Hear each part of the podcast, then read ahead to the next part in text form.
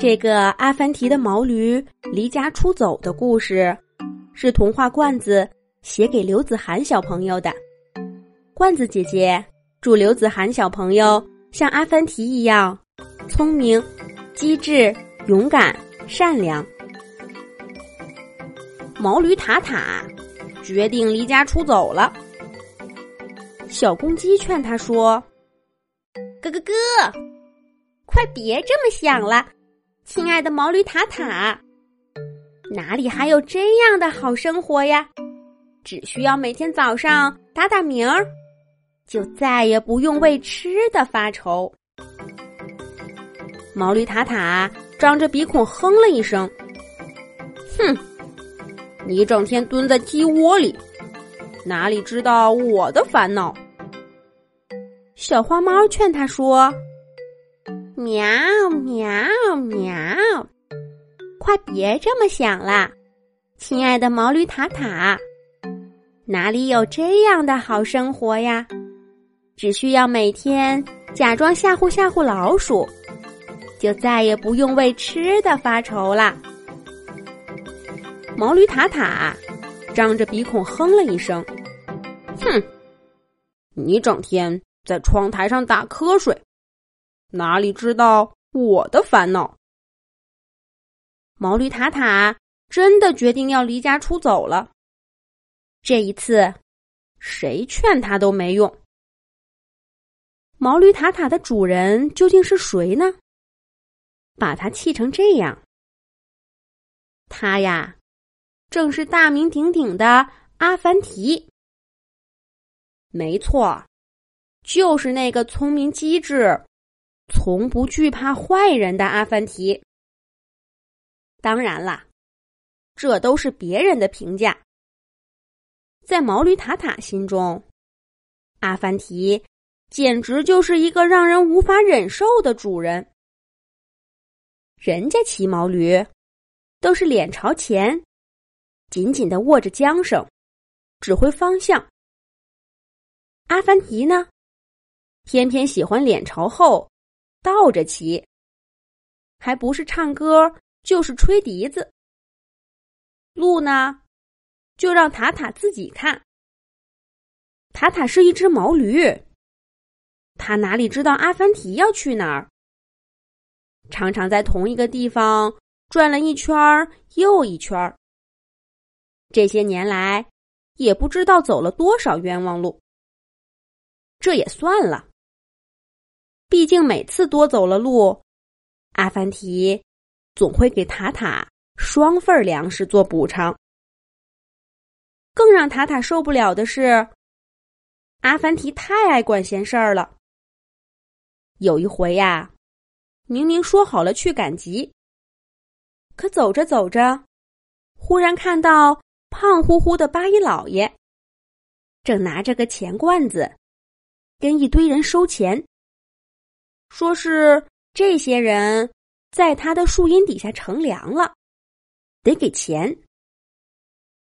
这事儿跟阿凡提一点关系都没有，可他非要过去打抱不平，气得八一老爷薅着塔塔的尾巴转圈儿，疼得塔塔直咧嘴。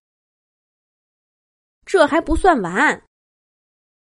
到了晚上，阿凡提又让塔塔去请他的毛驴朋友，一块儿来八一老爷家捣乱。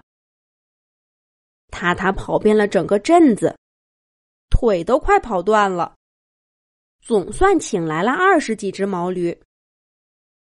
大家一起冲进八一老爷家，逼得八一老爷把所有人的高利贷。都给免了。可是毛驴塔塔也饿得一天一夜没吃饭。塔塔真不明白，阿凡提明明不欠八一老爷一分钱的高利贷，干嘛要管这些闲事儿？这些塔塔都能忍。真正让他下定决心离家出走的，是今天。今天早上，塔塔出去溜达，回来的晚了点儿。结果刚一到门口，就听见有人说：“阿凡提，你的毛驴被我抓住了。你看，你愿意出多少钱把它买回去吧？”塔塔刚准备叫两声，告诉主人自己没被抓，就听见阿凡提说道：“一只小毛驴而已，我就送给你了。”接下来的话，塔塔一个字都没听清楚。原来这么多年，跟着阿凡提走南闯北，一次一次的驮着他逃离危险。到头来，在阿凡提的心里，自己只是一只可以随便送人的毛驴。塔塔真想转身就走，再也不用见阿凡提。可是他的肚子偏偏不争气的叫了。好毛驴不吃眼前亏。塔塔决定先吃一顿饱饭再走。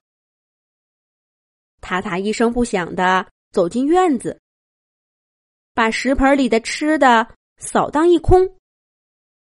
刚刚吃完，阿凡提就走过来，给他填满了。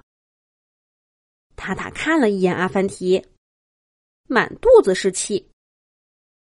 他也不客气，把重新填好的食物又吃光了。就这样。塔塔吃一盆儿，阿凡提给加一盆儿，一直吃到太阳落山，塔塔的肚子都快贴到地面上，再也吃不动了。现在该考虑离家出走的事儿了。塔塔借着月色，推开家门往外走。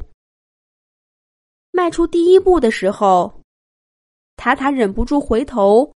看了一眼阿凡提的小屋，灯已经灭了。阿凡提躺在床上，发出轻轻的鼾声，一点都不知道发生了什么。哼，我才不会对这个无情的家伙有一丁点留恋。毛驴塔塔大步流星的走到了镇子上。夜晚的街道静悄悄，塔塔的小蹄子踩的石板哒哒作响。不用在身上驮个人，塔塔浑身轻松，越走越快了。忽然，塔塔面前出现了一个胖嘟嘟的身影，正是之前阿凡提得罪过的八一老爷。八一老爷拧着嘴角冷笑：“哈哈哈哈哈，哈哈哈哈哈！这不是阿凡提的宝贝毛驴吗？真是让我捡到宝了！我这就带你回家。明天，让阿凡提好好出出血。”八一老爷指挥着手下人把塔塔绑起来。塔塔挣扎着狂叫，大声说：“放开我，放开我！阿凡提才不会出一分钱救我呢！我是一只根本不重要的毛驴。”可是八一老爷哪里听得懂塔塔的话，还是连拖带拽把塔塔弄回了家。八一老爷把塔塔锁在后院儿，因为怕他偷偷跑了。还派了两个人看守。塔塔靠在冷冰冰的墙上，怀念起阿凡提家里自己那个舒服的小棚子。可他转念，又开始埋怨阿凡提：要不是阿凡提得罪了八一老爷，自己怎么会一出门就被抓起来？最后，塔塔开始担心自己的命运了。等到白天，八一老爷就会知道，阿凡提根本不会来救他。到时候，到时候，哎，塔塔不敢想了。